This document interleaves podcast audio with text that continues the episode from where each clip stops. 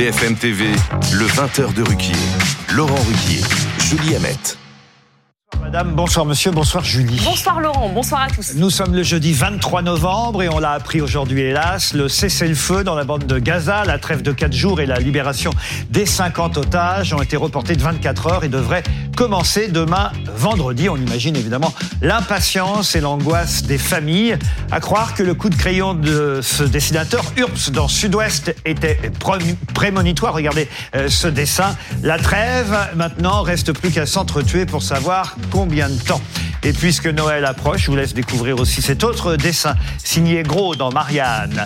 Voilà, très joli euh, dessin. Et aussi celui-là qui nous fera un peu plus sourire peut-être sous l'œil de Jules, de dessinateur Jules dans l'humanité. Punaise de lit, le rappel déchirant, ne nous oubliez pas. En attendant, en tout cas, cette trêve, peut-être euh, la libération des otages français, sachez que ce matin, sur France Inter, chez Sonia Deville, l'animateur euh, Arthur a été interviewé de façon très émouvante. Et, il révélait que euh, depuis qu'il avait pris la parole pour condamner les attaques du Hamas le 7 octobre dernier, lui et sa famille vivaient sous protection renforcée et qu'il ne comprenait pas non plus pourquoi depuis un mois et demi aucun hommage officiel n'avait été rendu à nos 40 compatriotes tués au cours de cette attaque terroriste.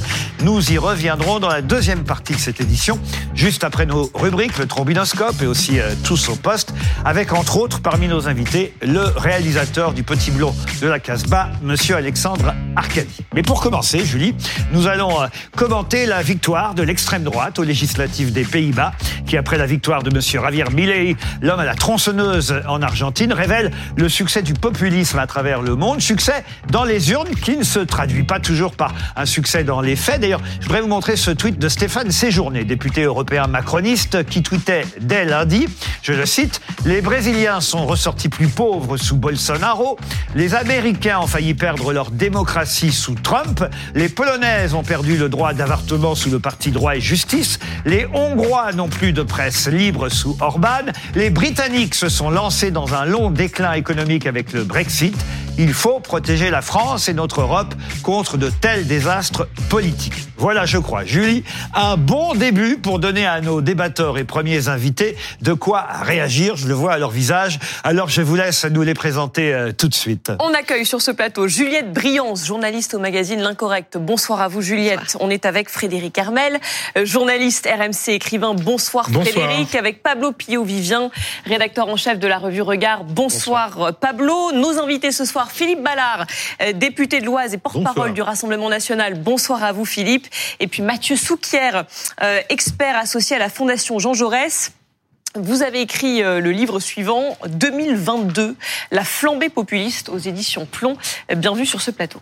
Et on commence donc par cette victoire des législatives aux Pays-Bas, une victoire pour l'extrême droite. L'extrême droite qui a donc réalisé une nouvelle percée en Europe avec la victoire de Gert Wilders euh, lors de ces élections euh, législatives. Son parti de la liberté a remporté 37 des 150 sièges au Parlement. C'est plus du double que lors du scrutin de 2021.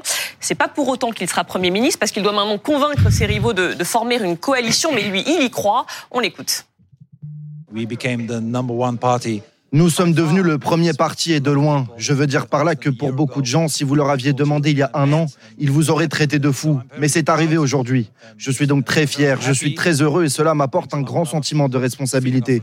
Les gens attendent notre programme d'espoir, une politique d'asile et d'immigration plus stricte et que les gens reçoivent plus d'argent pour payer leurs factures et leurs courses.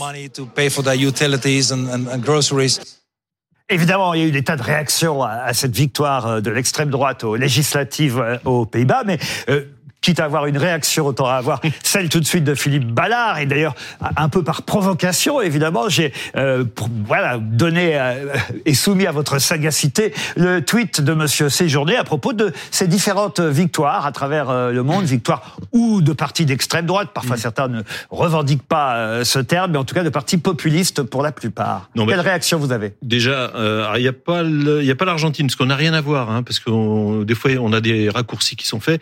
Enfin, le programme du euh, président argentin n'a strictement mais rien à voir. C'est un ultra-libéral, mais ultra-libéral de chez ultra-libéral. Nous, c'est juste l'inverse, ce qu'on veut faire en matière économique, en matière sociale. Donc, rien à voir avec cette personne. Sur le Brexit, bah, il se trouve que par hasard, je suis, enfin par hasard, je lisais euh, un journal économique sur euh, les Britanniques. Enfin, franchement, leur tableau de bord économique est nettement meilleur que le français.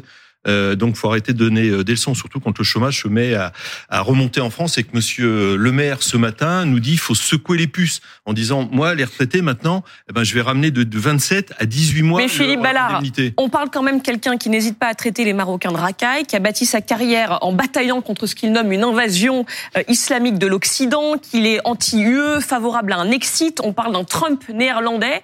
Vous, vous le félicitez. Vous êtes Là, vous revenez aux Pays-Bas. On parle évidemment oui, bien sûr. législatives aux Pays-Bas. Mais nous, enfin Marine Le Pen l'a dit ce matin, on cherche des alliés, on cherche pas des clones.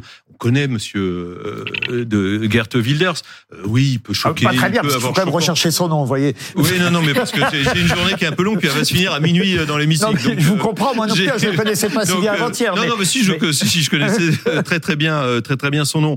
Donc, mais après, c'est intéressant l'extrait, très court extrait que vous avez publié, parce que sorti, parce qu'il dit deux choses essentielles, et c'est ce qui l'a fait gagner le pouvoir d'achat, parce que là, on se focalise à juste titre sur l'immigration.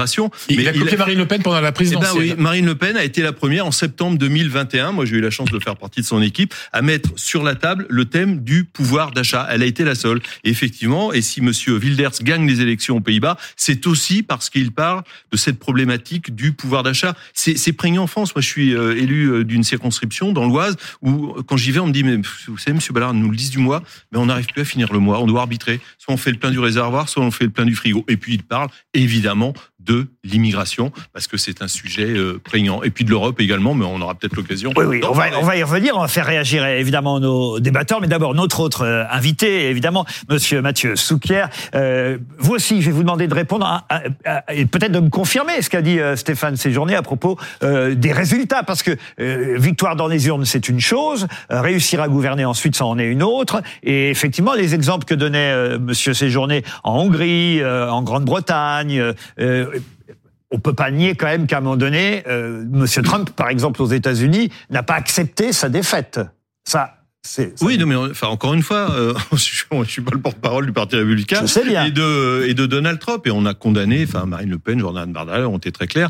Euh, le Capitole, euh, c'est évidemment, euh, on a toujours respecté les institutions et on continue de le faire au Rassemblement national. Mathieu Souquier. Alors, ce qu'on constate quand même, c'est que si on parle de populisme bien souvent au pluriel, on observe quand même que le populisme qui prospère aujourd'hui est un populisme d'extrême droite. Il y a eu un populisme de gauche, y compris en Amérique du Sud, mais aujourd'hui on n'en est plus là. Ceux qui gagnent, ceux qui se rapprochent du pouvoir, ceux qui s'installent au pouvoir ou ceux qui parfois reviennent au pouvoir sont des populistes d'extrême droite. Et même si évidemment il ne faut pas confondre la situation politique américaine, argentine, italienne, danoise, etc. ou, hollandaise, il y a, même s'il y a 1000 nuances, ou à minima 50 nuances de populisme et d'extrême droite, il y a quand même des points communs et des points communs assez forts. Alors, il y a un populisme ou une extrême droite ultra-libérale. En France, c'est effectivement plutôt Éric Zemmour que Marine Le Pen. Il n'empêche que, euh, quand la question des unions et de la capacité à gouverner se pose, euh, une, un représentant politique d'extrême droite ultra-libérale peut imaginer s'associer à une représentante politique d'extrême droite un peu plus étatiste. Mais encore une fois, ça ne dit pas qu'on est dans deux univers politiques radicalement différents. Non, ce qu'on constate bien, c'est que, y compris en Europe, euh, l'extrême droite se rapproche du pouvoir, s'installe au pouvoir ou parfois revient au pouvoir. Juste un dernier point sur Trump. En 2016, quand il s'installe à la Maison Blanche, tout le monde considère, le monde entier considère que nous vivons une forme de d'accident démocratique, d'anomalie démocratique. Et personne n'imagine que euh, Donald Trump va rester au pouvoir ou potentiellement revenir au pouvoir. On voit que précisément aujourd'hui, huit ans après, le retour au pouvoir de Donald Trump est une hypothèse tout à fait plausible. Donc, en dépit de la bouffonnerie d'un certain nombre de candidats, parce que il y a cette dimension chez Trump, il y a d'une certaine façon cette dimension chez le nouveau président argentin. Le candidat argentin, oui. en, dépit de cela précisément, on peut revenir au pouvoir et on peut ne pas être pénalisé par ses outrances, ses excès, ses débordements ou son rapport même problématique, comme on l'a vu avec Donald Trump, à la démocratie. Juliette Briand, c'est votre première fois chez nous. Bienvenue euh, ce soir. Quel commentaire vous voulez faire? Euh, Non, mais je crois que vous avez bien fait de rappeler que euh, effectivement, euh, il n'y avait rien à voir entre le Rassemblement national et, et l'Argentine, et que ça montre bien effectivement qu'aujourd'hui le mot extrême droite veut un peu tout et rien dire. Il me semble que cette cette élection aux Pays-Bas, c'est un peu un cri du peuple. Je ne vois pas pourquoi on l'entendrait pas un cri du peuple euh, pour retrouver euh, sa souveraineté, parce qu'il estime euh, qu'il y a une mainmise de plus en plus importante de la part des institutions européennes qu'il ne, trouve pas légitime et qui avait, on se rappelle d'ailleurs, déclenché à moitié la, crise, la révolte des agriculteurs agriculteurs il n'y a pas si longtemps, puisque le gouvernement en place avait estimé que les gaz à effet de serre n'étaient pas n'atteignaient pas, enfin la réduction n'atteignait pas les objectifs de l'UE, et c'est ça qui avait, si vous voulez, provoqué la mesure anti anti azote, anti gaz à effet de serre qui avait mis en colère les agriculteurs. Et sur l'immigration, bien sûr, sur l'immigration, comme dans toute l'Europe, euh, les gens se, réveillent et commencent à être très inquiétés par l'immigration. Euh, ce qui est intéressant euh, aux Pays-Bas, c'est euh, que les chiffres sont pas du tout les mêmes euh, qu'en France, où on a le droit évidemment à aucune statistique ethnique. On n'a que les statistiques, par exemple, de la délinquance des étrangers qui nous ont été données à maintes reprises par notre gouvernement, par Gérald Darmanin, entre autres. aux Pays-Bas, ils font des statistiques sur les immigrés et les enfants d'immigrés sur deux générations. Et là, je peux vous dire que les chiffres sont tout autres et qui sont très inquiétants. Cette part de population, donc les, les, les immigrés et les enfants d'immigrés, ils représentent 14% de la population aux Pays-Bas.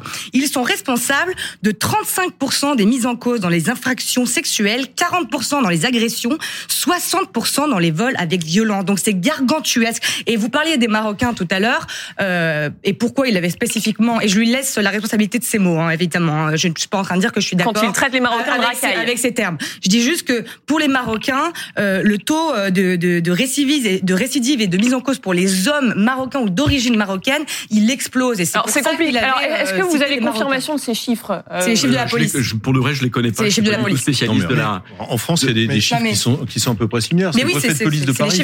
Il disait les 40, il y a la moitié des mises en cause sont étrangers. Voilà. Et je dis bien étrangers. Je dis pas de la première, deuxième, troisième, quatrième génération. Dans les prisons françaises, vous parlez pas de ceux qui sont nés en France, vous parlez de ceux qui, de ceux qui viennent de l'étranger. Étrangers nés euh, à l'étranger, nés étrangers. Voilà, 25 des, dans les prisons françaises sont des étrangers. Première chose, euh, les, les, les, propos de Gerd Wilders sur euh, les Marocains ont été condamnés. Hein, il a été condamné pour ça euh, en, en 2016. Mais il y a de quoi d'ailleurs Deuxième chose, et oui, et il y avait de quoi, c'était mmh. profondément raciste.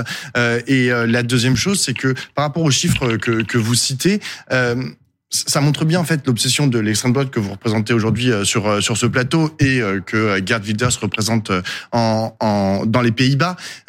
c'est-à-dire que vous faites une relation de cause à effet, oui. de, de, causalité entre la, la, l'identité ethnique ou en l'occurrence l'appartenance à un groupe sociopolitique que, que seraient les émigrés et leur euh, leur euh, leur surreprésentation exactement dans la criminalité.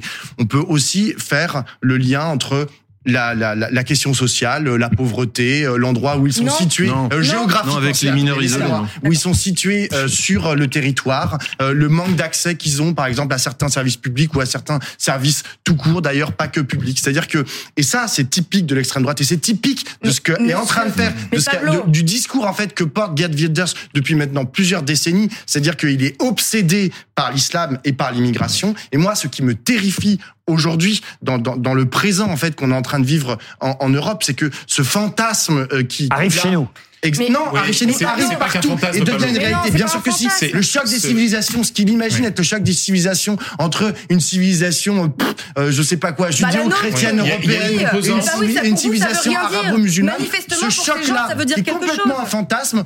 Aujourd'hui, il est en train de le transformer en réalité. Et je trouve ça c'est une réalité abominable parce que ça ne nous mène qu'à la. Le problème, le problème de beaucoup de gens qui ont les yeux fermés, c'est qu'ils pensent que c'est un fantasme de gens alors que les gens qui votent voient cette réalité. Après, il y a une composante qu'on n'a pas évoquée qui est le problème de la drogue aux Pays-Bas. Mhm. Les Pays-Bas aujourd'hui sont infestés de mafia de la drogue. On parle, on sait même l'une des princesses euh, a été menacée par par la mafia, sa sécurité est renforcée. Il y a un problème de drogue et de trafic de drogue et de mafia de la drogue hyper important et la, et la délinquance qui va avec, qui a influencé aussi le, le vote des Néerlandais.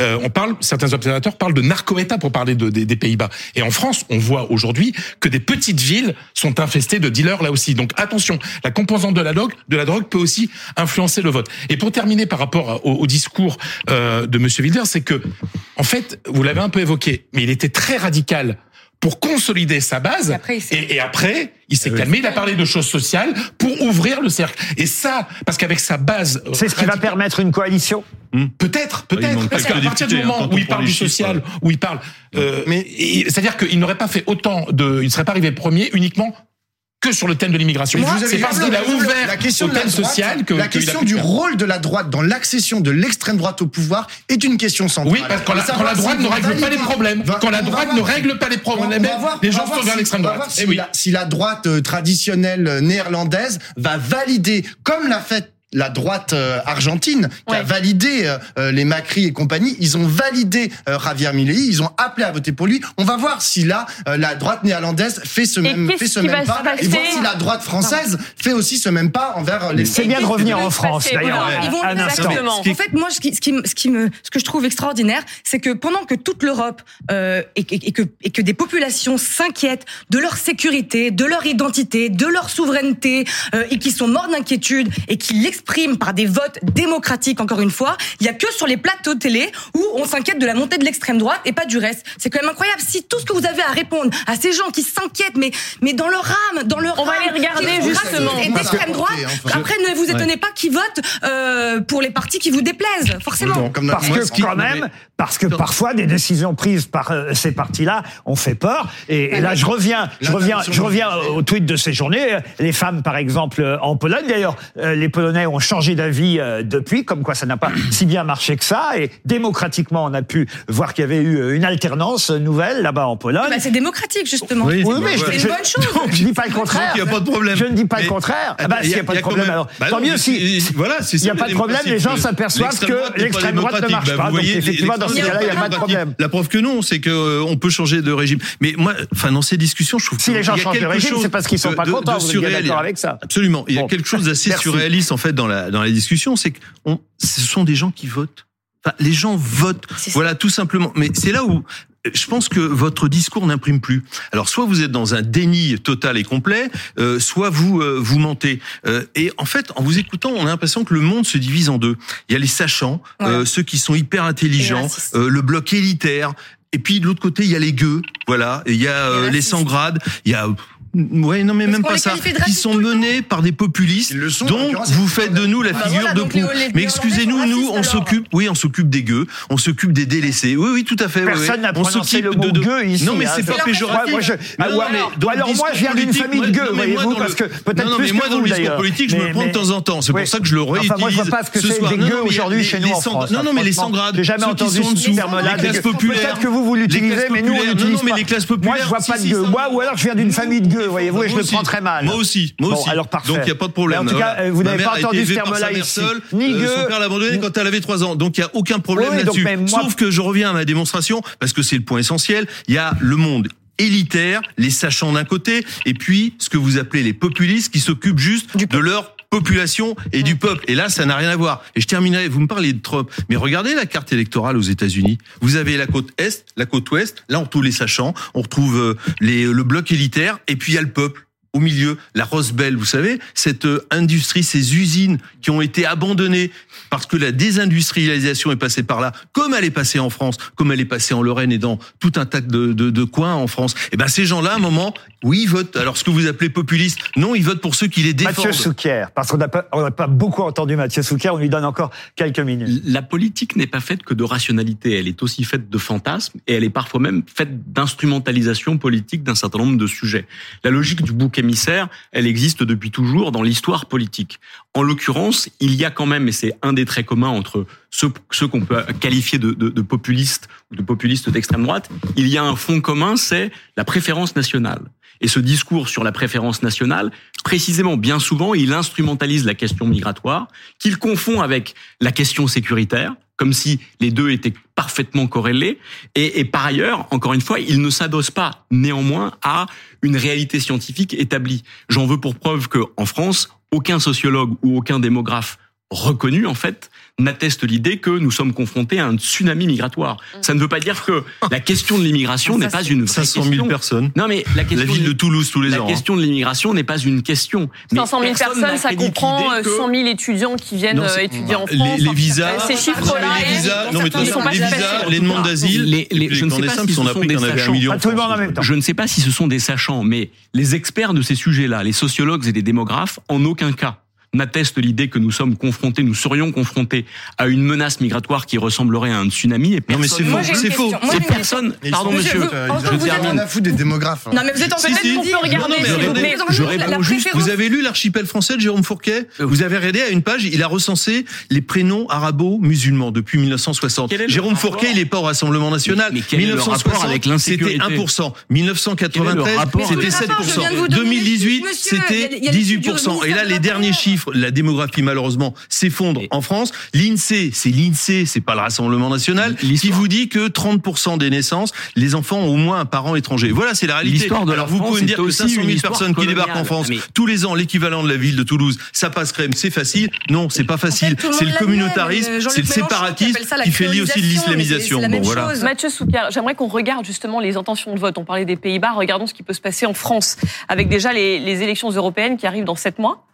On va regarder ce que, ce que dit ce sondage Opinionway. Le Rassemblement national qui arrive à 28% des intentions de voix, loin devant, peut-être qu'on peut le voir ce sondage, 10 euh, points devant euh, la majorité présidentielle, plus de 10 points, euh, non d'ailleurs moins de 10 points, et puis le Parti socialiste à 9%. Et quant à Marine Le Pen, si les élections avaient lieu là demain, c'est un sondage réalisé le 30 octobre, Marine Le Pen remporte 31% des voix face à, à Édouard Philippe, par exemple, qui lui était à, à 25 et, Jean-Luc Mélenchon 14%. Marine Le Pen président, c'est une réalité euh, euh, en France. Euh.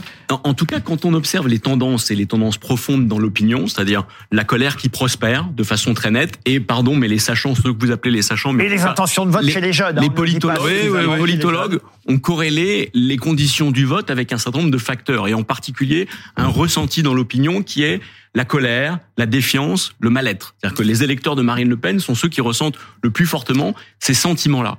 Et donc, le déclassement. Ce qu'on le déclassement de la, des classes moyennes. Ce, ce qu'on observe mmh. dans le pays, précisément, explique assez facilement la poussée de l'extrême droite. Et je dirais que si en 2002 la question principale était Marine Le Pen peut-elle gagner, de plus en plus quand on observe les choses, on se dit peut-elle perdre en 2027 C'est-à-dire que les dynamiques électorales sont tellement en train de s'inverser que c'est inquiétant. Ben le match des oppositions. Qu'est-ce qu'on qu'est-ce qu'on fait? On continue à se dire à ces gens qu'ils sont racistes, qu'ils sont xénophobes, euh, que euh, euh, qu'ils pensent mal, qu'ils sont. Et bien, bien sûr qu'ils vont continuer à voter Marine Le Pen, ça ne s'arrêtera pas. Et j'aimerais bien savoir en quoi la préférence nationale est d'extrême droite. En fait, quel est le problème avec la préférence nationale? Euh, Une nation, ça sert à quoi s'il n'y a pas de préférence nationale? On préfère qui? Les Pardon, mais la préférence nationale depuis plus d'un siècle, précisément évoqué l'autre jour. Hein. La préférence, la préférence nationale depuis plus d'un siècle et précisément en fait constitue l'ADN politique de l'extrême droite. Bon bah très bien. Bah alors moi je vote extrême droite, je vous le dis, parce mais, que moi je, je, n'ai aucun doute là-dessus. On s'en doute aucun doute là-dessus. On s'en doute. C'est pas le problème. On efface les frontières, on vit tous ensemble. On n'est pas là. Et puis on sera à moitié Arabie Saoudite, à moitié France, à moitié Italie. Il y a plus la préférence nationale, c'est l'essence, la base de la nation. Sinon elle sert à rien. Un dernier mot, Pablo Pio Vivia. Parce que je ne souscris absolument pas à votre vision du monde. Ah, vous savez, pendant un temps, le moteur le moteur, des, le moteur du peuple français, ça a été l'égalité. Et en fait, dans l'égalité, dans cette vision de l'égalité, euh, qui était d'ailleurs à un moment qu'on a pensé universelle, il y avait la, question de la préférence nationale n'existait pas. Ah, oui, il n'y avait pas un tel flux migratoire. Précisément, bah parce qu'il n'y avait pas un tel flux migratoire. C'était au nom de l'égalité en fait qu'on accueillait euh, ceux qui avaient des problèmes, ceux qui ceux qui étaient différents de nous et qui arrivaient sur notre territoire. On les a accueillis, on les a soignés. Non, Mais à quelle époque Il y a 100 ans. Oui, il y a 100 ans. Oui, d'accord. Mais sauf que depuis, depuis, quand il y a un flux migratoire de 500 000 personnes qui arrivent en France. Vous, vous avez le sondage CSA ce soir, 66% des personnes interrogées considèrent que l'immigration extra-européenne est un, et le mot est important, est un danger et ça, pour la France. une victoire de l'extrême droite. Alors, Pablo, Pablo, Pablo, vous avez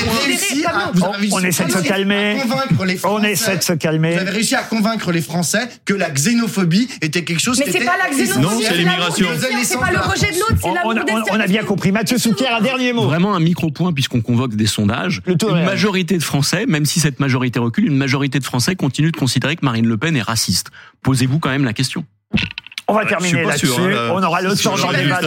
Non, non. Lisez Fourquet, lisez Fourquet. D'ici, d'ici aux européennes et d'ici la présidentielle. Ça n'est pas tout de suite cette présidentielle quand même. Et c'est vrai qu'on en parle très longtemps à l'avance. Et pour cause aussi, parce qu'on sait évidemment que Emmanuel Macron ne pourra pas se représenter. Donc évidemment, euh, les jeux sont, sont ouverts, comme on dit dans ces cas-là. Je vois que Dominique Brisé euh, nous a rejoint sur ce plateau. J'ai dit quoi? J'ai dit quoi? Ah, Pas brisé, risé. Qui nous les brisait Bah écoutez, en tout cas, Dominique Rizet nous a rejoint et on va passer tout de suite au trombinoscope. Il y a une raison évidemment bien précise à sa présence sur notre plateau. Dominique Rizet, pardon d'avoir écorché euh, votre nom, mais je ne vois pas si souvent chez nous. Aucun problème, Laurent Bruquier. Entre 20h et, 21h, euh, c'est pour une raison bien précise, en tout cas, que vous nous avez euh, rejoint. Ici même, d'ailleurs, hier soir, on évoquait encore le cas du petit Émile, dont on, on, espère un, jour peut-être retrouver, la trace. Qui sait? L'espoir est, toujours là. En tout cas, il est toujours chez ses parents, ses parents qui ont décidé de parler, mmh. Dominique Rizet. Ils ont parlé à famille chrétienne, ils l'avaient déjà fait, ils avaient déjà parlé à un journal chrétien, ils sont très croyants, euh, bon, et, c'est un ce, journal-là qu'ils s'était adressé. Euh, demain, euh, c'était l'anniversaire, ça aurait dû être, ou c'est, l'anniversaire d'Émile, qui doit avoir trois ans, ce 24 novembre. Et les parents ont passé, ont passé ce, ce, ce, message. Ils sont, ils expliquent qu'ils sont entre l'espoir et l'abattement. Et dans, dans ce témoignage, il y a de la résignation. La résignation parce qu'ils écrivent que la, la certitude qu'il est arrivé quelque chose à Émile et que Émile a été soustrait, non pas par un accident, mais par une personne, un enlèvement. Dominique on va, les, écouter. Oui, voilà. Le ah. mieux, c'est quand même d'écouter. Si vous arrêtez pas, je continue. Eh ben, J'ai bien compris, mais je crois Julie qu'on a le son, hein, puisque effectivement, euh, c'est euh, le journal euh, Famille chrétienne qui euh, a accepté qu'on puisse diffuser, et c'est le but d'ailleurs, eh que ce soit le plus possible diffusé sur les différentes chaînes de radio et de télévision, parce que quand on lance un appel comme celui-là, c'est évidemment pour qu'il soit entendu. Il lance un appel à, à celui ou ceux qui savent ce qui est arrivé donc au petit Émile. On écoute les parents d'Émile. Depuis le 8 juillet, nous vivons entre l'espoir et l'abattement. Après l'avoir cherché en vain pendant des semaines, compte tenu de la configuration des lieux, nous avons acquis la certitude que notre petit Émile a été victime d'un enlèvement ou d'un accident. Ce 24 novembre, c'est son anniversaire et nous ne pouvons pas le fêter. L'incertitude ajoute à notre angoisse. Où est notre petit garçon? Que lui est-il arrivé? Nous voulons nous adresser aujourd'hui à celui ou ceux qui savent ce qui lui est arrivé. S'il s'agit d'un accident, peut-être avez-vous paniqué. Si vous avez commis l'irréparable, peut-être le regrettez-vous. Peut-être craignez-vous les conséquences et ne savez comment vous en sortir. Tout cela, nous pouvons le comprendre, mais nous en appelons à votre cœur. Comprenez notre détresse, Dites-nous où est Émile. Par pitié, s'il est vivant, ne nous laissez pas vivre sans lui. Rendez-le nous. Par pitié, s'il est mort, dites-nous où il se trouve. Rendez-le nous. Ne nous laissez pas sans une tombe pour nous recueillir. Tout cela, vous pouvez le faire de mille manières, même anonymement, sans avoir à vous dénoncer. Mais ne nous laissez pas vivre le restant de nos jours ainsi que nos familles, avec cette affreuse angoisse qui nous broie le cœur. Nous vous en supplions, dites-nous où il se trouve. Rendez-nous Émile. C'est la voix de euh, Marie, la maman hein, du petit Émile euh, qu'on entend. Euh, ce sont des phrases fortes, des mots assez justes d'ailleurs, parce que c'est vrai, on comprend, et ça, tous ceux qui nous regardent l'imaginent bien, on comprend que le pire, c'est de ne pas savoir, savoir s'il est vivant ou s'il est mort. Et en même temps, Laurent, bien sûr, c'est le pire, mais en même temps, c'est écrit, c'est lu, et c'est enregistré. Et c'est étrange comme méthode. Parce que même si c'est touchant, même si les paroles sont poignantes, euh, encore une fois, c'est un message qui est lu. Euh, et, et, donc, euh, je trouve que il y a la spontanéité, il y a le, mais on aimerait tellement voir le visage de cette maman et le visage de son père. Et, les voir nous parler et nous le dire, nous le dire comme ça, vous voyez. Donc vous avez raison, ça relève. Pardon, je vous interromps, ça relève de leur choix et, oui. je profite de votre présence. C'est quelque chose sur lequel je me suis toujours interrogé, sans mettre aucun doute évidemment, parce qu'on imagine euh, l'angoisse, euh, la tristesse, le, le, le, drame que vivent ses parents et on peut pas, personne à part l'avoir vécu soi-même, personne ne peut se mettre à leur place. Mais c'est vrai que euh, on s'était dit dans les premiers jours et les premières semaines qui avaient suivi ce drame début juillet, pourquoi, pourquoi ils ne parlent pas plus tôt? Pourquoi ils ne lancent pas un appel? Et cet appel, peut-être, ils auraient dû le faire au début. Peut-être, ça nous a intrigués, c'est vrai. Regardez, souvenez-vous de la maman de Lina qui a disparu. La maman de Lina, quand elle, cette fille qui a, jeune fille qui a 14-15 ans, euh, quand elle disparaît, sa maman, euh, sa maman dit, je veux, elle a cette phrase, que Lina soit près de moi. Je veux ma fille. Je veux ma fille près de moi. Elle part face à des caméras quand euh, quand la, quand le Landais euh, enlève la petite Maëlys, les parents parlent au cours d'une conférence de presse, c'est la maman qui parle, le papa est à côté, il est immobile. Ce sont souvent les mamans qui parlent, d'ailleurs, qui ont plus de force que les hommes pour dire ça. Et, et elle dit voilà, moi je je euh, je veux comprendre, je veux comprendre ce qui s'est passé, je veux qu'on me dise où est ma fille. Vous voyez, là c'est enregistré, la méthode donc voilà, c'est leur choix. C'est peut-être difficile de parler comme ça, euh, euh mais euh, il y a de la résignation. Ils sont certains maintenant qu'ils ne reverront pas leur fils. Euh, il y a une certitude. c'est quelqu'un du village, c'est quelqu'un d'ici, c'est quelqu'un du hameau. Il y a 15 maisons. Il y a une certitude aussi. quelqu'un sait. C'est ce que pensent les parents hein, du petit Émile. on s'adresse, nous nous adressons aujourd'hui à celui ou à ceux qui savent ce qui lui est arrivé, euh, et puis euh, il y a le message chrétien. Hein, encore une fois, cette famille euh, hum. et c'est leur droit s'adresse à un journal qui s'appelle Famille chrétienne. Et ils veulent une tombe pour se recueillir. Et oui, et ils parlent du regret. Laurent, il parle du regret. si c'est un accident, est-ce que vous, si vous avez paniqué, voilà, le regret c'est un message chrétien. Si vous regrettez, vous Dites quelque chose. Est-ce que ça peut être le début C'est le début. Ma, pardon. ma question, c'est est-ce que ça peut être efficace? Est-ce que là où les personnes concernées peuvent entendre ce message, entendre au sens euh, agir ensuite et se, comme le dit d'ailleurs cette maman, se dénoncer même anonymement? Euh, Peut-être pas l'auteur, mais quelqu'un qui connaîtrait l'auteur. Et vous remarquerez que quand il y a deux personnes qui ont commis un crime ou un acte délictuel, ça en fait toujours une de trop. Souvenez-vous de la profanation du cimetière de Carpentras à la tombe de Félix Germont. Euh, ils sont quatre ou cinq. Il y en a un jour qui va pousser la porte des renseignements généraux, qui va dire j'y étais. Quand, quand c'est une personne seule, on va prendre l'exemple de Pierre Chanal, les disparus de Mourmelon, qui est mort innocent puisqu'il s'est suicidé au deuxième jour de sa comparution devant une cour d'assises, eh bien, il n'avait rien dit parce qu'il est seul. Donc, on peut garder un secret criminel quand on est seul. Quand quelqu'un est au courant, c'est difficile. Et là, si quelqu'un entend ce message, c'est pas forcément le c'est pas le criminel qui va venir mmh. se livrer mais peut-être quelqu'un qui sait des choses. Un petit point quand même juste sur l'enquête. Il a disparu. il a J'interprète ça comme ça. Il a disparu le 8 juillet dernier. On en est où là? Quelles sont les pistes Ça fait quatre mois. Il y a toujours des enquêteurs qui travaillent activement sur euh, sur euh, voilà euh, sur cette enquête. Il y a des perquisitions qui ont eu lieu au début du mois, de vastes perquisitions. Bien sûr. Où en est-on? À chaque fois. Et pardon, je prolonge la question de, de, Julie. Est-ce que euh, l'enquête, on va dire, rejoint ce que pensent les parents, puisque vous venez de nous dire que les parents pensent, d'après ce texte, hein, vous nous dites, d'après ce que vous savez, pensent, pensent que c'est dans leur village. C'est dans leur village. Et l'enquête va vers ça aussi? Oui, l'enquête va vers ça parce qu'à chaque fois qu'elle s'est éloignée, à chaque fois que les gendarmes se sont éloignés pour vérifier euh, des caméras de vidéosurveillance, des autoroutes, euh, des péages qui mèneraient vers le village, parce que je vous rappelle que c'est un cul-de-sac ce village, eh bien tout les a ramenés à chaque fois dans le village. Donc c'est ici qu'on a cherché. La dernière fois, c'est chez un jeune agriculteur euh, qui roule vite avec son tracteur, qui roule vite avec son quad, dont le cousin a eu un accrochage avec le grand-père d'Émile pour une sorte de pelleteuse qui avait gratté un petit peu trop près euh, du mur de la, de la maison du grand-père. Le grand-père leur avait fait des réflexions. Ça s'est passé le samedi matin de la disparition d'Émile. Donc, tout revient à chaque fois vers ce hameau. Merci en tout cas pour toutes ces précisions, euh, Dominique euh, Rivet.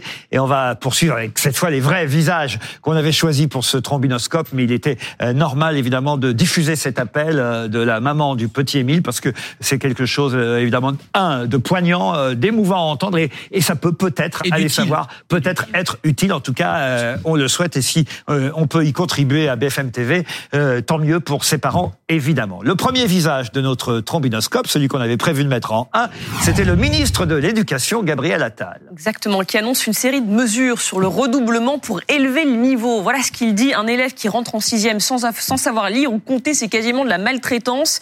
Il a prévu de faire une série d'annonces sur le sujet le 5 décembre prochain. Euh, sa proposition d'ailleurs de, de, groupe de niveau en maths et en français euh, fait débat. Voilà, donc le 5 décembre, on en saura un peu plus sur les lever le tabou du redoublement. Et c'est vrai que c'était devenu un, un, mmh. tabou depuis mmh. euh, quelques années. Jamais vraiment compris pourquoi. Au fond, il y a eu des politiques qui ont dit oui, c'est bien de faire redoubler, d'autres qui ont dit euh, non, c'est pas bien. Euh, je peux raconter juste une expérience personnelle et après je vous donne euh, la parole. Mais moi, il se trouve que j'avais, quand j'étais en cours élémentaire, sauté une classe, au sens figuré du terme, hein, je vous rassure.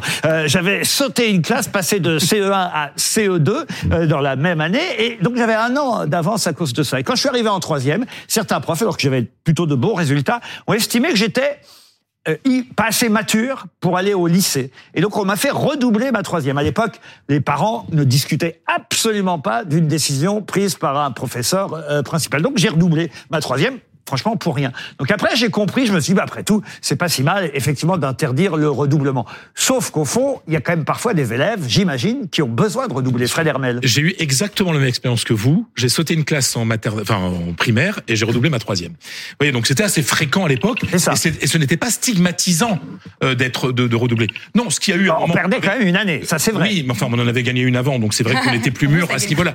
Euh, le, la question de l'égalitarisme qui a dominé, c'était une idéologie qui a dominé pendant de nombreuses années, et on sent, et elle a fait beaucoup de mal à l'éducation nationale, on sent que là, Gabriel Attal est en train bah, de se montrer comme le meilleur ministre de ce gouvernement. Et, c'est un sans faute depuis la rentrée, sincèrement. Tout, tout, tout, tout, le travail qu'il a fait, toutes les déclarations qu'il a faites contre le harcèlement scolaire, etc., sur le niveau des élèves, euh, allez, le Vestabou, c'est bien. Ah, on va résumer. non, mais, mais, bien entendu. Mais pourquoi Mais si t'as pas de niveau, c'est pas grave d'avoir un. Je veux dire, tu, tu, es, tu, es, tu as toute une vie devant toi. C'est quand même Juliette bien. Brien, c'est Pablo. oui, je suis d'accord. Au moins, il y a de la mesure. Ça bah bouge. je suis bah d'accord. Alors moi, j'avais euh, sauté une classe, mais j'avais pas redoublé parce que les filles à cet âge-là, elles sont plus matures que Ah bah voilà. non, mais je voulais juste dire que euh, c'est très bien. Il faut, il faut évidemment faire redoubler les élèves quand ils quand ils en ont besoin. La seule chose que je me dis là, c'est qu'apparemment, euh, et on l'a entendu de Gabriel Attal lui-même, c'est que le niveau, il est vraiment désastreux. Euh, je veux dire, sur un plan très large. Il a dit, qu'est-ce qu'il a dit? La moitié des élèves, je me rappelle plus ce qu'il avait dit, ne savent pas lire et écrire, En, classe de quatrième. En quatrième. C'était un test, une évaluation qui avait été faite. redoubler tous les élèves de quatrième ou la moitié des élèves de quatrième. Il y a un moment, il y a une refonte à faire qui est plus euh, déjà dans la pédagogie et dans et dans l'enseignement. Pablo. Euh, Pablo. Alors, il s'avère, vous prenez tous des exemples personnels. Vous, vous, parlez de vous, mais il s'avère qu'il y a des gens qui ont fait des études. Désolé, je vais parler des, des sachants. Les chercheurs. Les chercheurs. C'est pas une tare. Hein. Les fameux sachants, les chercheurs en fait, ils travaillent sur le sujet. Et alors là, ils sont absolument tous unanimes. Ça sert à rien. C'est pire que ça. Ça a des effets négatifs. C'est-à-dire notamment euh, sur l'estime de soi et ça n'améliore pas euh, les résultats. C'est sachant qui ont brisé l'éducation nationale depuis 40 ans. Non, bah, bah, non mais c'est les sachants qui ont écouté les ministres et qui ont détruit euh, ce qui était l'une des meilleures écoles du monde. Non, bah, je, vais te dire, je vais te dire ce que, ce que disent les sachants. C'est-à-dire que pour réformer les écoles, il faut moins d'élèves par classe, plus de profs et mieux formés. Bah, il, non, oui, en ZEP. Ah ben, il faut plus, il faut encore moins, il faut encore moins d'élèves par classe et surtout des profs mieux formés. C'est-à-dire que le speed dating, tout ça. Et ça, mm. ça serait bien que s'il veut lever un tabou, euh, s'il veut faire quelque chose pour l'éducation nationale, Gabriel Attal devrait aller vers là plutôt que de faire ces trucs qui ne servent absolument. On ne vous mettra pas d'accord et puis vous redoublerez, vous reviendrez ici, il n'y a pas de mm. problème. On passe à un autre ministre, Monsieur Christophe euh, Béchu, ministre de la Transition écologique. Eh oui, parce que vous le savez, on est à la veille du Black Friday et il y a cette campagne de communication de l'Agence de la Transition écologique qui suscite la colère du secteur du commerce. Ce sont des clips qui incitent à ne pas acheter. Matignon les trouve maladroits, mais le ministre de la Transition écologique assume ces clips. On regarde un petit extrait. Vous prendriez lequel, vous? Honnêtement? Ouais. Aucun des deux. Mais c'est à moins 70%. Franchement, pour un vendeur, vous n'êtes pas. Ah non, pas du tout. Moi, je suis des vendeurs et je vous conseille le moins 100%. Il y a un moins 100% Bah oui, le vôtre. Il est très bien. Je peux Hésitez pas, hein. si vous avez besoin que je vous déconseille d'autres achats, ça soulagera les ressources de la planète. Eh, et vos placards hein Parce que les dévendeurs n'existent pas, posons-nous les bonnes questions avant d'acheter. Rendez-vous sur épargnonsnosressources.gouv.fr. Alors ce clip, on peut être pour ou contre. Moi, j'avoue que parfois, euh, je suis pas pour la surconsommation, hein, je suis pas forcément pour la décroissance, mais en tout cas, ce qui est certain, c'est qu'il tombe au mauvais moment. On est quand même à, la veille d'une journée où les commerçants vont pouvoir, vous allez me dire, refiler leur rogaton, c'est ça le principe du, du, du, Black Friday, mais on est aussi à, la veille des achats de Noël. Je suis pas sûr que ce soit le bon timing pour ce clip. Pablo, tiens, pour commencer, on change l'ordre. Moi, je trouve au contraire que ah, c'est un, très bon clip. je veux dire, euh, ce, ce, clip invite à se poser la question. C'est d'ailleurs ce qu'a répété Christophe Béchu euh, dans une interview euh, aujourd'hui. Il dit, il faut juste se poser la question. Est-ce que tous nos achats sont nécessaires, y compris lorsqu'il s'agit de de, cadeaux à faire aux autres ou à soi-même. Mais c'est le rôle de l'État en fait de diriger. D'éduquer les gens, mais on n'est pas des non, enfants. Pas, pas que d'éduquer les gens, pas d'éduquer les gens, de poser. Mais il y a pas, il y a pas, il y a pas d'infantilisation. Il y a juste, il vous dit, posez-vous la question. Mais il n'a pas à le faire. Il n'a pas à le bien sûr que si. Mais l'État n'est pas ma mère. Je suis capable de réfléchir toute seule. Mais c'est bah, peut-être que votre mère vous vous dit ça, mais non. Le rôle de l'État, c'est aussi de dire, d'orienter notre économie. Non, le rôle de l'État, c'est de me donner un bon hôpital, une bonne éducation. selon Juliette d'extrême droite. Suis désolé. Et sûrement pas d'aller me dire quoi consommer ni quoi acheter. Je, crois que M. Béchu ne connaît pas la réalité des Français qui ont tellement de problèmes de pouvoir d'achat, qui ne, en ce moment, ils sous-consomment. Il y a un Français sur trois qui parfois doit sauver, sauter des repas. On est plus dans un problème de sous-consommation que de surconsommation. C'est pour ça que je, c'est pour ça que je le disais, c'est plutôt un mauvais, un mauvais timing. Non, mais Fred, trois phrases. Désolé, mais Fred, vous dites n'importe quoi. Bah, c'est pas possible de dire ça. On sous-consomme, en fait, dans les produits de première nécessité, ce qui nous permet de nous nourrir, pas dans les vêtements. On laisse Philippe Ballard dire trois phrases, puisqu'il a eu la gentillesse de rester. Trois phrases. Il y a un problème de pouvoir d'achat, mais est-ce qu'il pense au commerce de centre-ville qui souffre qui ferme. Enfin, moi, dans ma circonscription, c'est un vrai problème. Euh, ces commerces là, euh, dans lesquels se promène la caméra, mais ils ferment les uns après les autres parce que parce que concurrencés par euh, les géants, les gafam euh, qui se trouvent à l'autre bout de la planète, qui nous font venir par super tankers des marchandises, des vêtements qui polluent sur place qui polluent parce qu'on les transporte dans les tanker et on ferme les centres, les, les commerces des, des bourgs. Bravo, ils ont. C'est vrai que je crois que Monsieur le Maire et Madame Olivia Grégoire qui s'occupe des, des, des commerçants ne devaient pas être spécialement euh, heureux. Mais Christophe Béchu a reconnu, il a reconnu qu'ils auraient peut-être dû plus cibler euh, les trucs de vente en ligne, effectivement. Non, mais en plus il y a quelque chose sur les. Sur Faut passer à un autre visage. Mais super rapide. Euh, faire des normes. mais vous me dites ça à chaque fois. Contre l'obsolescence des, des, objets plutôt que de faire des campagnes. Mais faites des normes, empêchez que que la machine à laver bah. S'arrête au bout de deux ans. Voilà. Puisqu'on parle d'obsolescence programmée, le visage suivant, c'est Anne Hidalgo.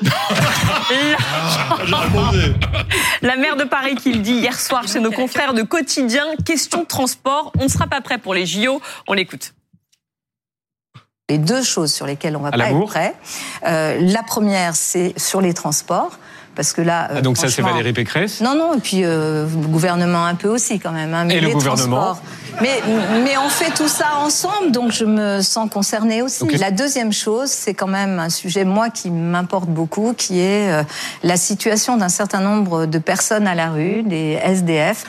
Moi, j'adore le, côté ravi de la crèche, quoi. C'est bon, on sera pas prêt. C'est d'époque en même temps. Mais euh, on ne va pas être prêt, dit Madame euh, Hidalgo. Ça paraît étonnant. C'était chez nos confrères euh, de l'émission Quotidien, et, et c'est vrai que d'un seul coup, on se dit mais est-ce que c'est c'est son rôle à quelques mois du début des, des JO de, de, de, tirer une sonnette d'alarme bah Oui, elle établit un rapport de force parce que évidemment, elle n'est pas la seule en fait à piloter les transports. Je vais même dire, c'est même pas elle qui bah pilote en premier en premier bah lieu les transports. Hein. C'est la région, c'est Valérie Pécresse. Donc là, en fait en faisant ça, elle dit à Valérie Pécresse, euh, ce serait sympa de se bouger parce que sinon on va pas y arriver. Or, euh, la, responsabilité première des Jeux Olympiques, là, pour le coup, c'est Anne Hidalgo. Donc, elle établit un rapport de force, et y compris avec, avec le gouvernement. On a quelqu'un qui va lui répondre, c'est Madame Florence Portelli, hein, c'est bien ça, Julie Hamet, vice-présidente de la région Île-de-France. Vous nous entendez, Madame Portelli?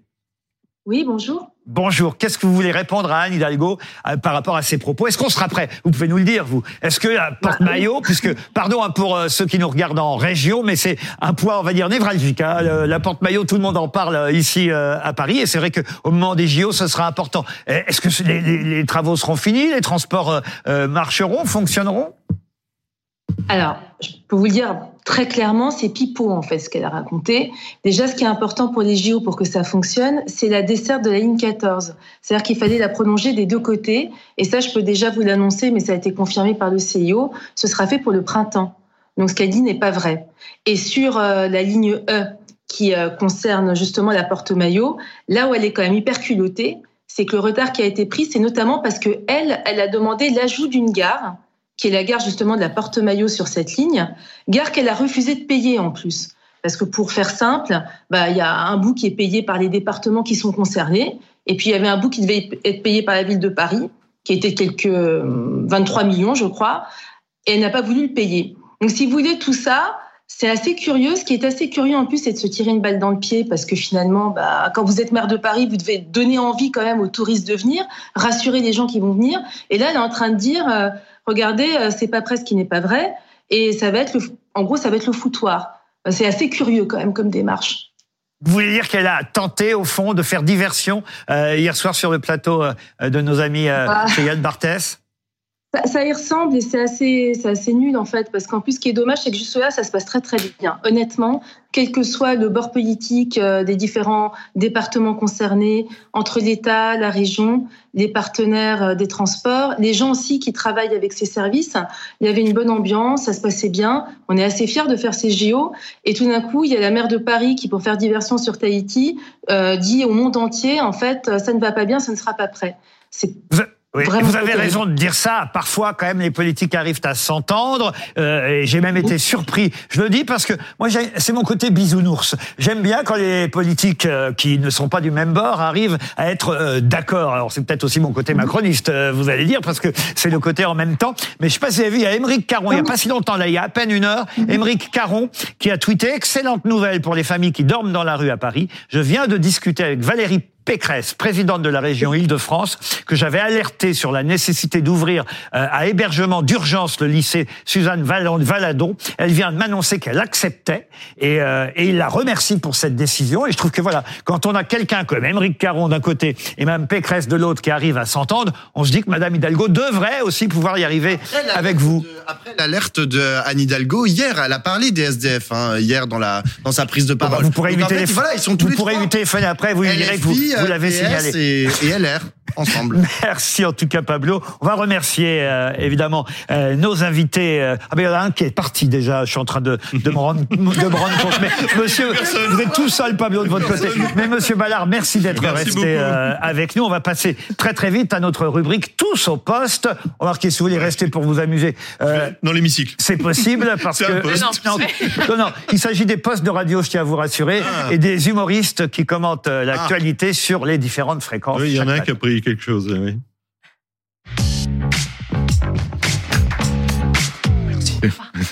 Bonsoir. Oral devant le comité international olympique pour l'attribution des JO d'hiver 2030. À mon avis, pour gagner, ils n'ont pas mis le bon atout de leur côté. Parce que pour les JO, la carte maîtresse, la carte de la win, c'est... Bien sûr, Arthur, c'est Claire Prosper, c'est l'évidence Hortense, c'est Anne Hidalgo Anne Hidalgo, la Castafiore des JO Paris 2024. Anne Hidalgo, c'est du concret. Elle a déjà des idées de feu pour les JO de glace. Des idées de génie, comme par exemple un service de trottinette à pneus neige pour que les athlètes puissent remonter les pistes de façon écolo. Et attention, c'est pas tout. Anne a encore une idée qui tue. Pour les JO dans les Alpes françaises, Anne Hidalgo veut l'épreuve de bobsleigh à Hawaï. À 12 500 bornes de Courchevel, des parents du volcan arrivé dans la mer. Avec des idées comme ça, il n'y a pas de lézard, c'est la victoire. Anne Hidalgo, c'est Madame Jiffy, toujours des idées de génie. Après la vitesse réduite à 30 km heure dans Paris, Anne Hidalgo a ah. annoncé hier la limitation à 50 km heure sur le périphérique en prévenant les Parisiens. Hmm. Et si vous continuez à m'emmerder avec mon voyage à Tahiti, ce sera 10 km. Alors il y a un député lyotte, Olivier Servat, Arnaud, qui a proposé une loi contre la discrimination capillaire c'est surtout les gens de, de droite hein, qui discriminent capillairement. Mm. Moi, j'en ai parlé à Alain Juppé qui m'a dit, vous savez, vous vous trompez. pendant, longtemps, j'ai porté une crinière flamboyante euh, qui m'a aidé à séduire les femmes. Car j'aime les femmes, j'aime le ah corps des femmes. Je le dis dans mon livre, Madame de Malherbe. Eh bien, pendant longtemps, elles se sont battues pour admirer ma queue de cheval. 50, 54 cm quand même. Hein. Le temps passant, bah, j'ai perdu mes tifs et on m'a dit que ça me faisait une tête de gland. Mais les, femmes l'ont embrassé quand même. Vous savez, comme Laurent Blanc avec Fabien Barthez. Dimanche, mon père a été élu président de l'Argentine.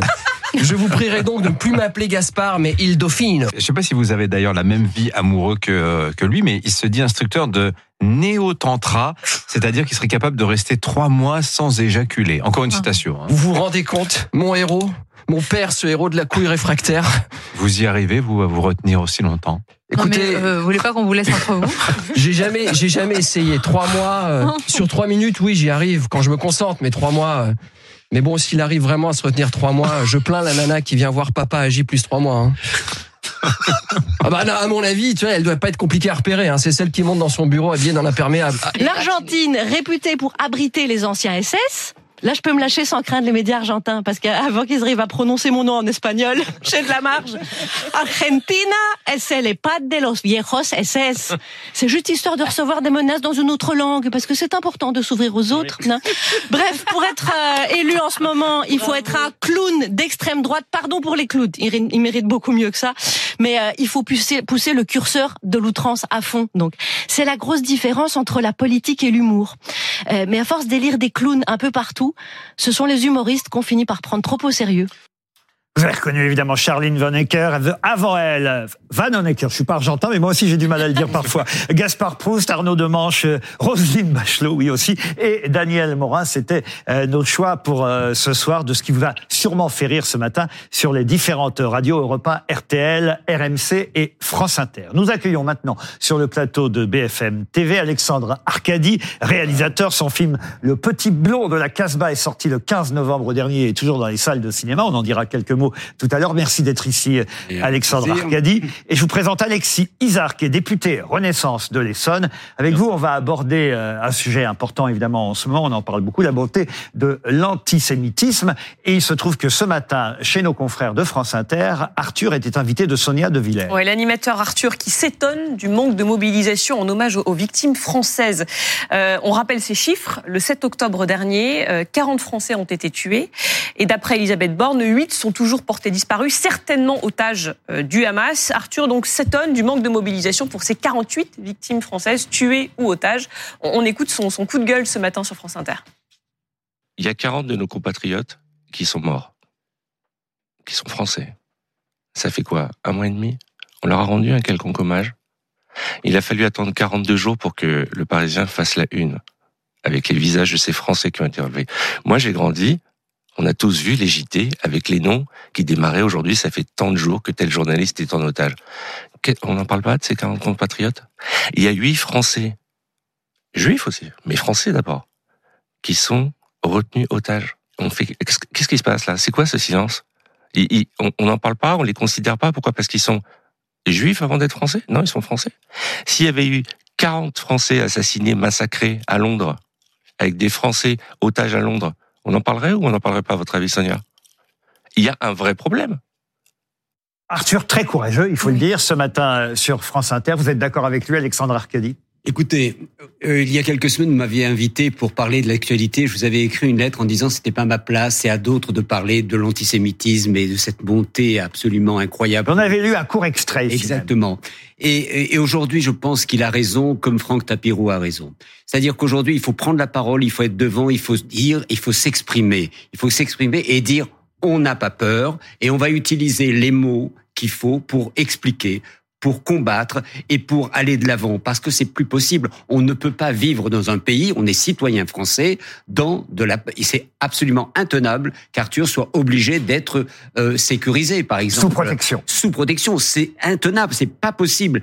Et ça représente qui? Un groupe, un, une, un groupe minuscule d'agitateurs qui agissent sur les réseaux, qui font peur parce que la majorité des gens ne sont pas antisémites en France. Moi, je le sais. Je viens de faire un film on vient d'en parler, le petit blond de la Casbah, qui raconte mon enfance en Algérie, une enfance euh, dans le vivre ensemble tout à fait naturel, euh, juifs, arabes, chrétiens, on était dans cette dans ce même immeuble, dans une dans une ville lumineuse, extraordinaire. Aujourd'hui, où est-il ce vivre ensemble? Il est cloisonné, mais quand on va dans mes salles en ce moment, qu'il y a des applaudissements à la fin du film et même des you-you, ça veut dire que le film est vu pas seulement, pas seulement par les Français d'Algérie ou, ou la communauté juive, mais par l'ensemble de la population. Ouais. Alors, oui, non, justement, alors euh, la question c'est pourquoi est-ce qu'Emmanuel Macron il n'organise pas cet hommage? Il s'est exprimé sur le sujet quand même. Il dit ce sera dès que le nombre et l'identité de ces victimes françaises seront établis. On sait déjà que ce sera dans les prochaines semaines, que ce sera euh, place des Invalides à Paris, euh, au monument dédié aux victimes du, terrorisme. est-ce que ça, ça tarde pas un peu? Est-ce qu'il a raison de s'en étonner, Arthur? Nous sommes encore en plein conflit. Moi, je suis d'accord sur euh, sur le fond de ce que dit Arthur et j'ai eu l'occasion de le répéter euh, à plusieurs reprises sur les plateaux télé. Je suis aussi assez choqué qu'on parle si peu de ces otages français qui sont détenus par le Hamas. comme si ces otages n'avaient pas de famille, qui sont en France en train de euh, s'inquiéter, d'avoir peur pour leurs proches et qui sont dans l'attente lorsqu'on voit que des otages vont être libérés dans les prochains jours. Qui Pire, on leur a dit qu'il y aurait des nouvelles aujourd'hui et c'est déjà reculé de 24 heures. C'est terrible. J'ai quand même été rassuré quand j'ai quand j'ai marché contre l'antisémitisme où j'ai vu que beaucoup de Français de toute confession, de partout, étaient venus pour euh, dire non, pour dire stop et dire 180 000 en France. Exactement. Et ça, ça m'a en quelque sorte rassuré. Maintenant sur euh, sur l'hommage national que vous demandez, évidemment, le président de la République l'a dit. Il y aura un hommage national. Mais attendons de savoir où sont ces neuf Français qui sont encore présumés otages. Je tiens à le rappeler. Oui. où nous, les, ces huit Français qui sont encore présumés otages, nous ne savons pas où ils sont, nous ne savons pas s'ils sont encore en vie. Et pour ces personnes-là, pour les familles qui attendent, nous devons attendre de les récupérer. Vous êtes d'accord avec ça pour l'hommage? Absolument. Et moi, je m'étonne. 48 jours après, les féministes se réveillent on commence à parler des viols de ces femmes juives en Israël. Très très peu. Hein oh non, on commence, alors, hein, on commence à en parler. Du, on bout commence des lèvres, à en parler du bout des lèvres. C'est hallucinant ce qui s'est passé ce 7 octobre vis-à-vis des femmes. Mais les femmes du monde entier auraient dû se lever. Euh, vous vous souvenez de ce qui s'est passé avec l'Iran quand les, les jeunes filles ont retiré leur foulard? Alors certaines féministes ont coupé un bout de cheveux, pas devant, un derrière, hein, pour pas que ça gêne. Mais où sont-elles? Est-ce qu'elles ont parlé? Est-ce qu'on a parlé de ces, de ces, cette monstruosité qui s'est passée en Israël? Non, non. Ce dont on parle, c'est des bombardements de l'armée israélienne sur Gaza. Mais on ne parle pas des bombardements sur Israël. Tous les jours, Israël est bombardé. Vous savez combien de missiles les Israéliens reçoivent chaque jour sur leur territoire? Mais des milliers. Mais les Israéliens ont mis en place un système de défense ont mis des abris pour leurs citoyens. C'est pas le cas à Gaza. À Gaza, les, les, les Gazaouis, on dit quoi? On dit nous, on a construit des tunnels, mais c'est pour nous. Le, les, les, les, les, Palestiniens, c'est le problème de l'ONU et des réfugiés, pas de nous. Mais dans quel monde on est? Et là, c'est un espèce de chantage abominable qu'ils font sur le sur les sur les otages. Mais c'est incroyable. Moi, je suis très pessimiste. Attendons demain de voir ces premiers otages sortir. Attendons demain. Pablo. Oui, moi je, je, je suis complètement d'accord avec vous. C'est vrai que cet hommage, on l'attend et il est même, il est même à mon avis très nécessaire. Après, je comprends aussi la difficulté tant qu'il n'y a pas d'identité parfaite. Enfin, Respect pour les familles. Je vais dire un truc horrible, mais il s'agirait pas d'en oublier et de d'imaginer qu'il y en a euh, qu'on a enfin voilà qui sont otages et en fait qui sont décédés etc donc il y a aussi un temps en fait pour construire cet hommage. Après moi ma ma ma pensée elle va euh, au-delà de juste des les français. Euh, le 7 octobre il y a 1500 je sais plus exactement quels sont les chiffres. Plus de 1400 tout voilà plus de 1500 plus de voilà 1500 personnes qui sont qui sont décédées.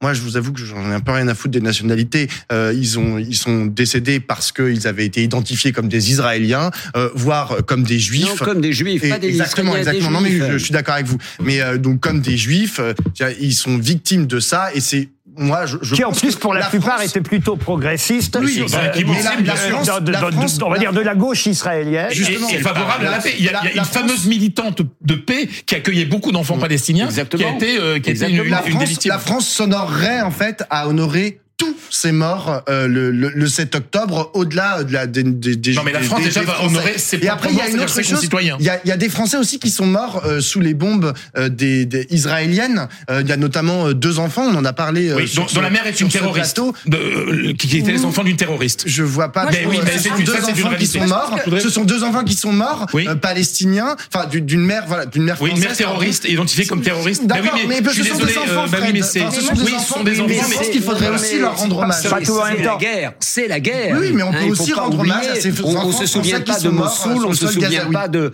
des bombardements à Mossoul, des bombardements à Raqqa. Il y a eu des milliers de morts. C'était la guerre. On se battait contre Daesh, qui était un fléau terrible. Les Algériens se sont battus pendant pendant dix ans contre le GIA, ce qui était qui était à notre porte. Ils se sont battus, ils ont combattu, ils les ont ils les ont éliminés. Et heureusement. Aujourd'hui, on, on est quoi? On est face à un État qui qui, qui, se bat pour nous. Pour notre liberté. 15 000 morts quand même à Gaza, dont Exactement. plus de 5 000 enfants. Important de le rappeler aussi. Juliette Briand. Oui, Juliette. Il est très touchant, Arthur. Je le trouve très touchant oui. parce que on le voit désarmé. En fait, moi, je, prends, je pense, euh, je veux parler à sa place, mais qu'il a pris un coup sur la tête véritablement le 7 octobre, ou plutôt le 8, plutôt le 8, parce qu'il a vu qu'il n'y avait pas tout le monde. Il manquait des gens, notamment à cette marche, contre, notamment à la première marche euh, en réponse aux attentats le 8, quand il avait dit où sont mes amis du showbiz? Où sont-ils? Et ensuite, à la marche contre l'antisémitisme, euh, où il manquait des gens aussi, notamment le président de la République. Donc je pense qu'il y a aussi quand même une forme de lâcheté ici. Pourquoi? Parce qu'on a peur, parce que Monsieur euh, Emmanuel Macron a peur. Il a peur des attentats et des émeutes. Emmanuel Macron, il est au travail actuellement. Alors on laisse répondre à ça. Il n'a pas le temps de rendre hommage aux Monsieur victimes. Emmanuel On laisse répondre un est en député, un député Renaissance. Il n'avait pas le temps de venir à la marche contre Ah, l'antisémitisme pouvez parce que c'est clivant. Vous pouvez euh, polémiquer, vous pouvez polémiquer si vous voulez, mais aujourd'hui, le président de la République, il est aux affaires pour essayer de ramener ces huit Français, je le rappelle, huit Français qui On sont présumés otages, qui oui, sont présumés otages, qui sont peut-être morts aujourd'hui. Il y a des familles qu'il faut on rassurer. entend Il y a parler des États-Unis, du Qatar, on entend parler d'Israël, on n'entend pas beaucoup parler de la France dans ces négociations. Alors il faut plus communiquer alors. Vous êtes pas vous avez vu les déplacements, vous avez vu les Pardon déplacements de Sébastien Lecornu. Oui, êtes bah plus en communiquer fait. parce que d'ici, nous, on a l'impression qu'ils sont Non, mais oubliés. les familles, elles savent, enfin. Ah les familles, les Elles familles, savent, les- familles, Oui, mais en fait, il y a des gens qui taffent.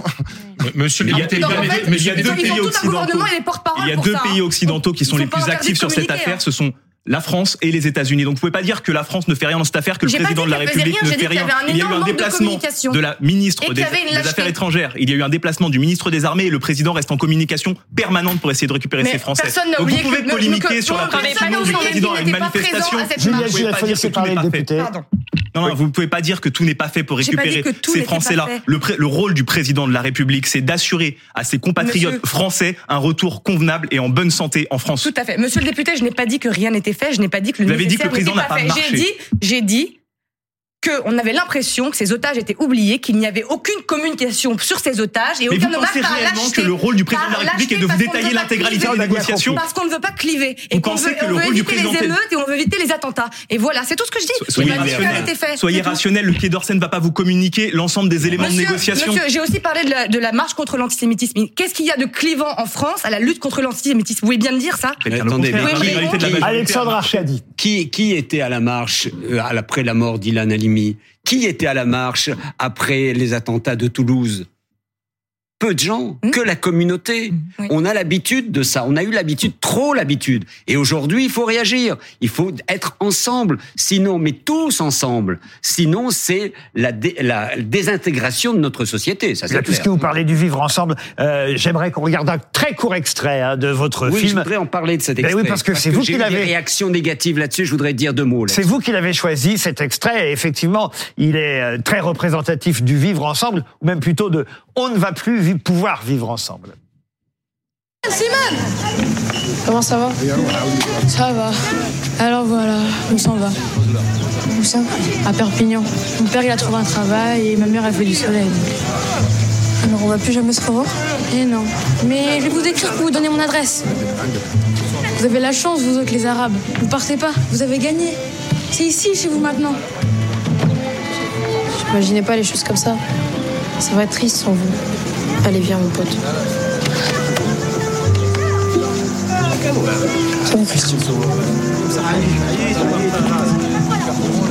Ciao les copains C'est le petit Léo Campion qui vous joue enfant hein, dans Oui, le oui. film. J'ai voulu montrer ce- cet extrait, vous montrer cet extrait parce qu'il y a des réactions très étranges. Au fond, ces trois gamins disent quoi?